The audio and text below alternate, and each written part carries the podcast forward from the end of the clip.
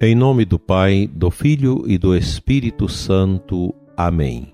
Graças e louvores se deem a todo momento ao Santíssimo e Diviníssimo Sacramento.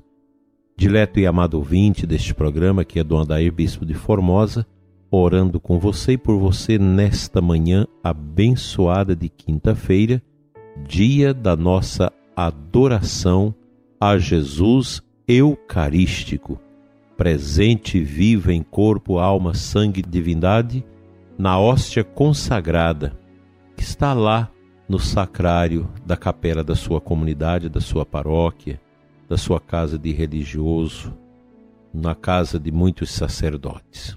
É um dia muito bonito, a quinta-feira, pois nós devotamos o nosso coração à Santíssima Eucaristia. Eu quero compartilhar com você nesta manhã uma preocupação.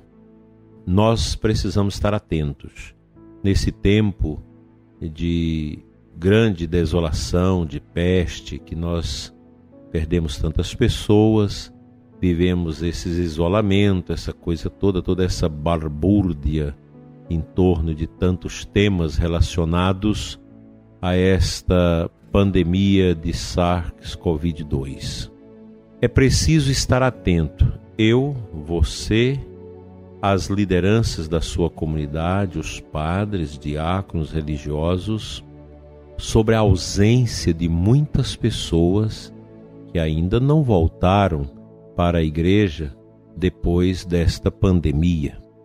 Nós devemos olhar para o lugar vazio delas na igreja e providenciar o encontro, irmos ao encontro destas pessoas, ir num relacionamento de escuta, de aconselhamento e de convite a voltar à sua casa.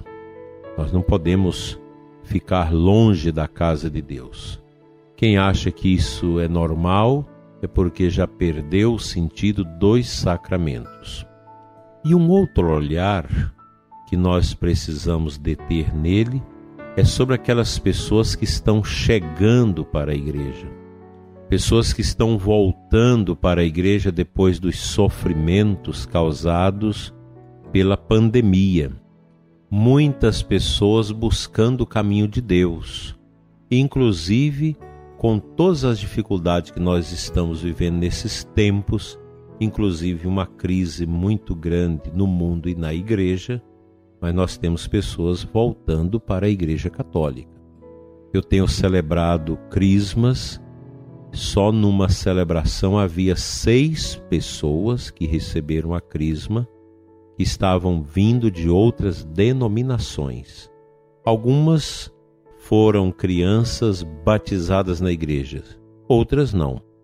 Então nós precisamos ter este olhar de cuidado, no sentido de trazer os que estão afastados e de acolher bem os que estão chegando. Eu estou fazendo esta reflexão em razão de um ouvinte muito atento, uma pessoa é, convertida há poucos anos, que está numa caminhada bonita da igreja, e esta pessoa me falava disso, partilhava disso e eu pensei, realmente, esta pessoa está certa. Nós estamos vivendo este fenômeno. A ausência de muitos que foram para o isolamento e não voltaram. Não porque morreram, mas porque estão acomodados dentro de suas casas.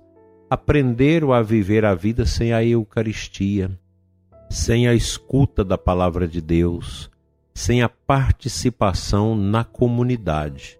Isso está errado. Nós precisamos ir atrás das ovelhas perdidas de Israel. Não é um trabalho somente do padre, mas de toda a comunidade, das lideranças, dos ministros. Nós não podemos acomodar. Eu sei que é muito fácil, às vezes, para o sacerdote acomodar. Você fica tranquilo demais. Isso não é atitude de quem tem fome de almas para Deus. Toda a comunidade, toda a paróquia precisa mobilizar como um grande centro de evangelização e do cuidado.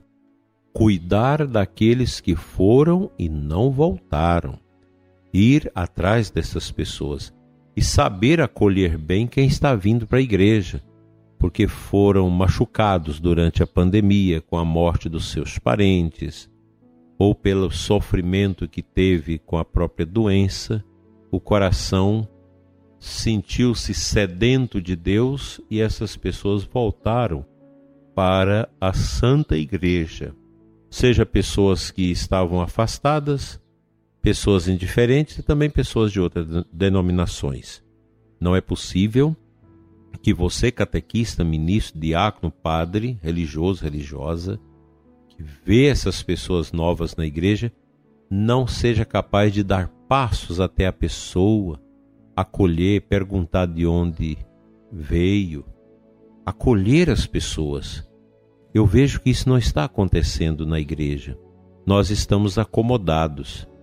E esse acomodamento, ele é um propósito do inimigo para tirar o vigor da igreja.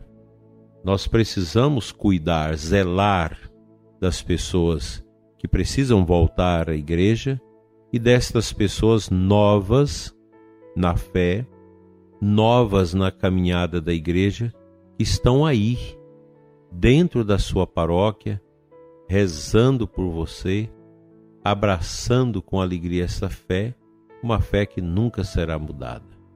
Fica para nós este convite, convite apostólico, convite pastoral, para abrir os nossos corações a este zelo pela evangelização.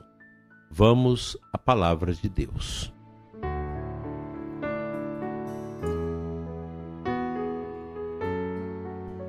Eu gostei muito da antífona de entrada da Santa Missa de hoje, que é uma inspiração do livro do profeta Isaías.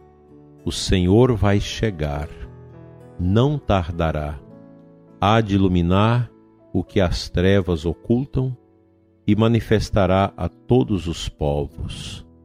Essa latência no coração do povo de Israel no Antigo Testamento, muito bem elencada pelos profetas daquele tempo, retrata para nós a expectativa do povo hebreu, do povo judeu com a vinda do Messias.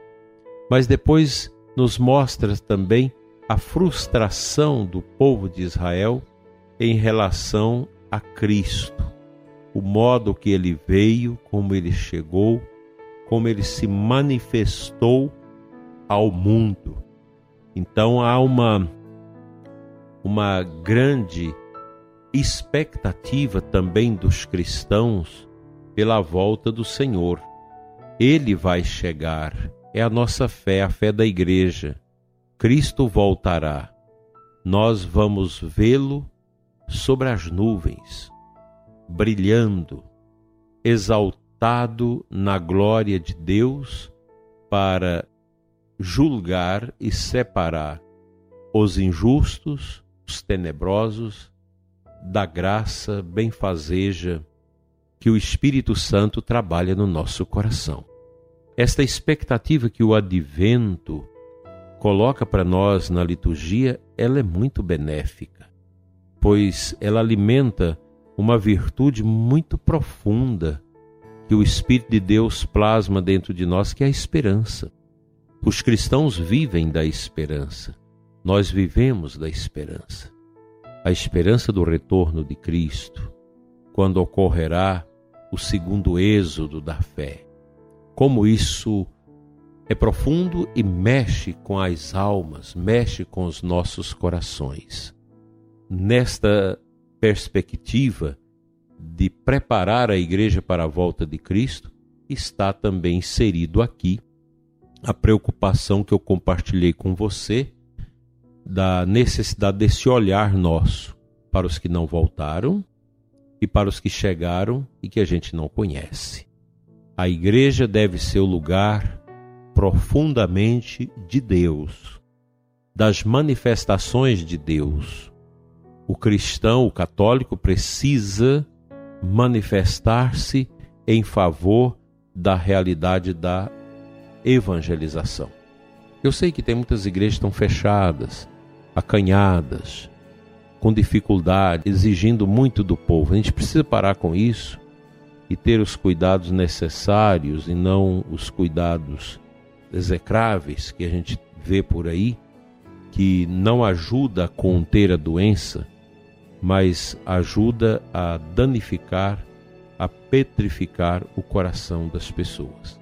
Que Deus nos ajude nesta travessia através da força e da fé que recebemos como dom, como força, como oblação do próprio Espírito Santo de Deus em nós.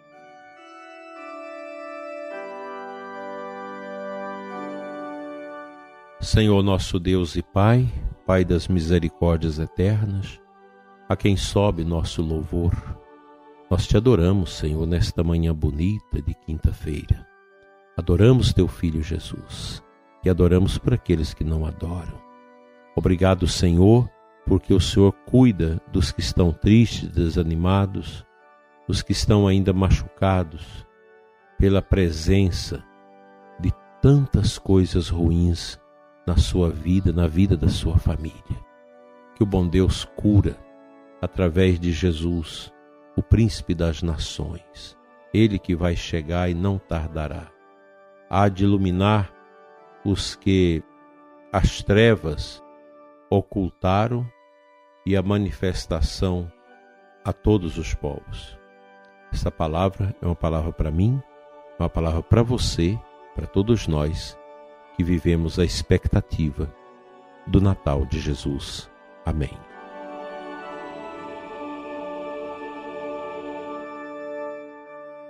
O bom Deus Todo-Poderoso te abençoe e te guarde, em nome do Pai, do Filho e do Espírito Santo. Amém.